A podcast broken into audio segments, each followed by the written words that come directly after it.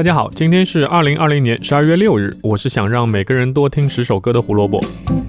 胡说音乐历史每天更新，想知道每天的音乐小故事，记得关注我们在荔枝和网易云上的账号哟。哦，对了，我们现在也在准备我们的 B 站账号，到时候大家也可以用更习惯的方式来收听我们的节目了。今天是一位很可爱的配乐大师的生日，说他是大师，是因为他的作品受到了非常多听众的喜爱。说他可爱，是因为他为人熟知的作品很多都是动画相关。一九五零年十二月六日，藤泽守，也就是我们说的久石让先生，出生在日本长野县的中野市。久石让的作品，我们以后总有机会讲到。我们今天就讲讲他是怎么从藤泽变成了久石让的。藤泽守的父母从小就让他学习音乐。四岁的时候，藤泽在铃木正一的小提琴教室开始学习小提琴。这个铃木正一不是一般的家庭作坊老师，他不仅是一个非常不错的小提琴家，还是一个全球知名的音乐教育家。不管是在日本还是欧洲，甚至是美国，他都获得过高度的评价。在这样一个名师的指导下，小藤泽受益良多，种下了热爱音乐的种子。小藤泽另外一半音乐的种子，则来自于他自己的父亲。打小时候起，父亲就在高中任辅导老师。不知道这到底是什么样的辅导老师，反正工作地点竟然一直都在电影院。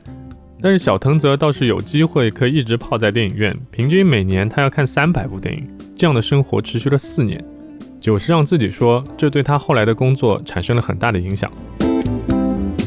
废话，能没影响吗？就算没有影响到工作，起码影响到了视力和学习，对吧？喜欢音乐的藤泽在中学进入了学校的管弦乐部。那时他已经改吹了小号，就是这段时间让他对谱产生了很大的兴趣。作为一个作曲家，这样的梦想开始出现在脑海里。到了高中，藤泽师从荒村龙学习和声和对位法，同时每个月他还要跑两次东京去找国立音乐大学的老师岛刚让上课，几乎所有的业余时间都放在了音乐的学习上。后来，藤泽上了国立音乐大学的作曲专业，在学校里继续他与岛冈让的师徒缘分。在校的时候，藤泽还经常会为学校里面的一些音乐会制作音乐啊等等。一九七四年，日本 TV 动画《山林小猎人》是藤泽守第一次担当音乐制作，也算是他的第一个商业出道作品。但是当时的署名他没有用久石让，而是用了藤泽守。那我们说到现在都在说藤泽守，从来都没有说过久石让。因为久石让是因为藤泽太喜欢美国的一个歌手，我们以前其实也讲过，在讲 Michael Jackson 的时候，我们讲到说 Michael Jackson 的制作人叫 Quincy Jones，久石让最喜欢的美国的歌手就叫 Quincy Jones，就是这个人。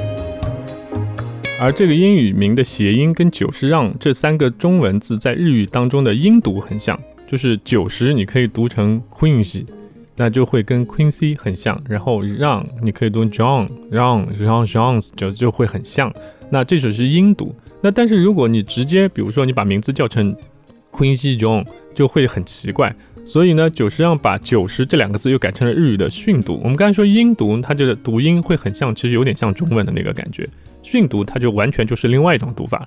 像九十，它就叫 hisashi，hisa 就是九这个字，一西就是十嘛，所以九十就叫 hisashi，hisashi John，那这个名字就出现，也就是我们现在知道的久石让这个名字。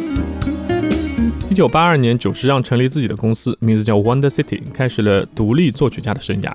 之后就是一九八四年，意外击败了西野晴臣，第一次和宫崎骏合作的故事了。以后等到宫崎骏其他动画电影原声到了他出版的日子，我们会再讲的。一九五零年十二月六日，久石让出生，世间多了一位配乐大师。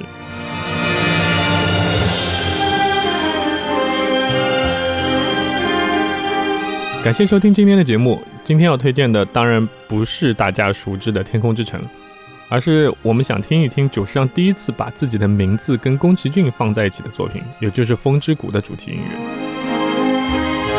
胡说音乐历史，音乐让每天更重要。明天我们会一起喝啊不，听一杯 whisky。为什么叫听一杯 whisky？明天来就知道了。拜拜。